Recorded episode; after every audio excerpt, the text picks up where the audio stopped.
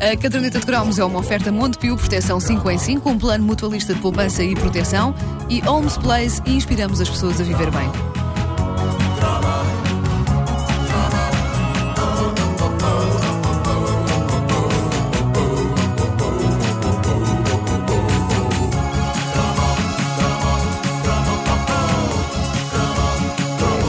Há sempre um momento na vida de uma pessoa em que se coloca a questão: que animal de estimação quero ter? E é, é verdade que na maioria dos casos a coisa divide-se de uma forma muito simples entre o cão e o gato, sendo que a resposta de muitos pais a este desejo era oferecerem um peixe na esperança que os petizes achassem que era quase a mesma coisa. Eu tive um grande trauma com o primeiro peixinho vermelho que tive e durante uns tempos olhei para uma das minhas avós como a Amnistia Internacional olha para um qualquer ditador sanguinário. Era verão, e já não sei bem porquê, ela decidiu pôr o aquário redondo com o peixinho na varanda. Ah, para arejar, claro. Só que, foi para arejar, Sim, para, sim, para arejar um bocadinho. Sim. Só que estava um calor abrasador e o sol estava a bater no, no aquário e o peixe morreu como que cozido. Quando fomos buscar o aquário, a água estava morna, o peixe estava a boiar e praticamente era só preciso ir buscar batata cozida para acompanhar. Porque o meu querido peixinho já estava no ponto. Era só servir.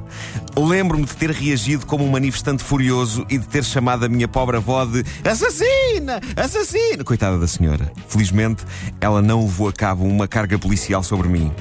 É claro que, como todas as crianças, eu adorava ter um cão ou um gato, mas secretamente havia ah, dois animais extra que, se por um extraordinário acaso os meus pais me decidissem oferecer, eu não me importava nada. Um, tal como acontece com a Lisa Simpson, era um pônei. Eu queria um pônei, mas um pônei para ter ali em casa, num apartamento em Benfica. Eu tinha ouvido dizer que eles eram pequenos e por isso eu achava que facilmente se podia meter um num elevador e ir até ao quinto andar.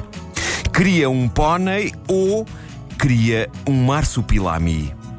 O marsupilami é um dos animais mais carismáticos da nossa infância. Tão carismático que eu gostava de acreditar que ele existia mesmo e não era apenas um boneco da banda desenhada do Spirou, saído da imaginação do desenhador belga Franquin. Era o famoso bicho amarelo às pintas que parecia o fruto de uma relação ah, nascida de uma noite de bebedeira entre um leopardo, um canguru e eventualmente um cão e um macaco. Uma rebaldaria dirão uns, um serão bem passado dirá José Castelo Branco, dirá Betty Grafstein. É claro que falar do Marsupilami é falar do sítio onde ele apareceu pela primeira vez. A criatura que se tornou tão famosa que teve direito a livros e séries de desenhos animados só dela, para além de ter sido comprada pela Disney, apareceu inicialmente como personagem secundária nos lendários álbuns de BD do Spirou. Eu sempre gostei do Spirou, não tanto como do Tintin ou do Asterix, mas sempre gostei daquelas aventuras, por muito estranho que tudo aquilo soasse, nomeadamente o estranho gosto do Spirou a vestir. Vocês lembram como é que ele se vestia? Eu, eu posso estar aqui, eu posso estar aqui a esquecendo alguma. O Spirou, sim. O rapaz. Não, o Ah, ainda estavas não. a falar. Ah, sim, sim. Não, sim. pela minha era só pelo. Mas o Spiro, ah, ah, ele andava pelo mundo a viver aventuras vestido como um paquete de hotel. Tinha o chapelinho vermelho Pois e a era, jaqueta pois era, sim, sim. e sim. tudo. Era giro, eu gostava dessa roupinha dele. E porquê é que ele não tinha namorada, nem manifestava particular interesse pelas mulheres e andava sempre na companhia de um indivíduo chamado Fantásio? E depois o Batman e o Robin é que eram coisas. Curiosamente, há várias discussões acesas na internet sobre a relação entre o Spirou e o Fantásio, da mesma forma que há também sobre o Egas e o Becas da Rua César. A cultura popular não pode ter dois homens a viver juntos, que a coisa dá logo sarilho. As pessoas já Dá não podem ser sarilho. amigos. Dá logo É sarilho. Já não se pode ser amigo, é verdade. Um dos meus álbuns favoritos do Spirou chamava-se O Ditador e o Cogumelo. E porquê favorito? Porque é o único cujo título me lembro. Logo quero acreditar que é o meu favorito de todos.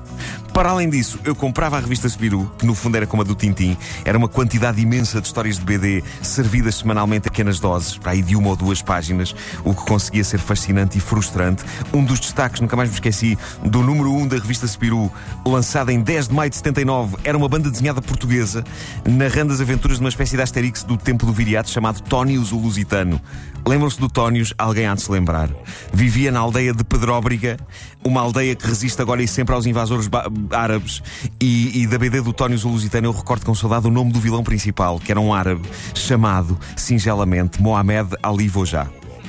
Muito bom. O que é castiço? É castiço. O Tónios foi um herói de BD português, teve direito ao tratamento VIP que os maiores heróis de BD estrangeiros tinham naquela altura, ou seja, uma coleção de caricas do Sumol. As figuras estavam impressas na própria carica, tinha que se descascar aquela película que a carica tinha dentro para ver que figura estava lá por baixo. Era a coisa mais emocionante das nossas vidas, mas depois a pessoa cresce e percebe que há coisas mais emocionantes do que tirar a película a caricas. Eu descobri aos 35 quando finalmente comprei uma nave Eagle do espaço 1999.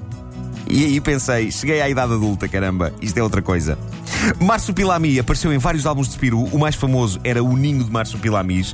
E em 1987 a Disney esteve-se nas tintas para o Spirou e para o Fantásio, comprou só a personagem Marsupilami para fazer uma série de desenhos animados e a série estava tão longe do espírito original do Marsupilami que a empresa detentora dos direitos originais, apesar de ter vendido o bicho à Disney, decidiu processar a Disney, o que é uma coisa que exige um misto entre um par de testículos gigante, do tamanho daquelas bolas para demolir prédios, e um certo instinto suicida ou masoquista. A Disney ganhou.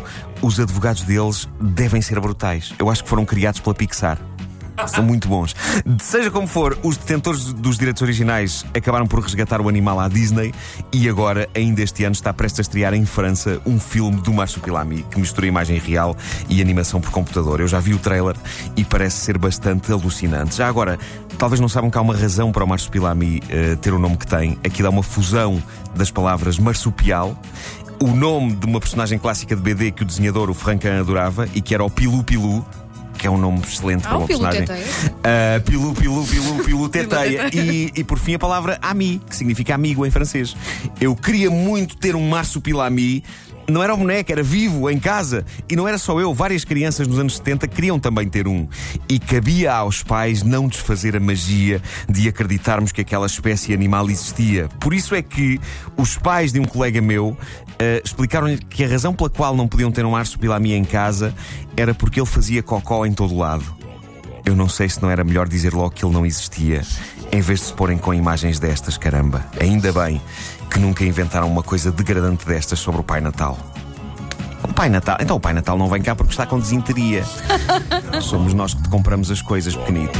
Para os pequenitos que nos estão a ouvir, isto é uma estupidez. O Pai Natal existe, de facto. Claro, claro. Olha, o Eu nosso, uma vez. o nosso ouvinte João Gomes, eh, que está a ouvir-nos em eh, França, diz que, de facto, o Marsupilami está de volta em Paris. Sur la piste do Marsupilami é o nome do filme, eh, cujo cartaz o nosso ouvinte João Gomes põe aqui no Facebook. Muito obrigada. Eu vou querer ver. É o mais próximo de apalpar um marsupilami. Eu já vi que ele está muito fofinho no filme.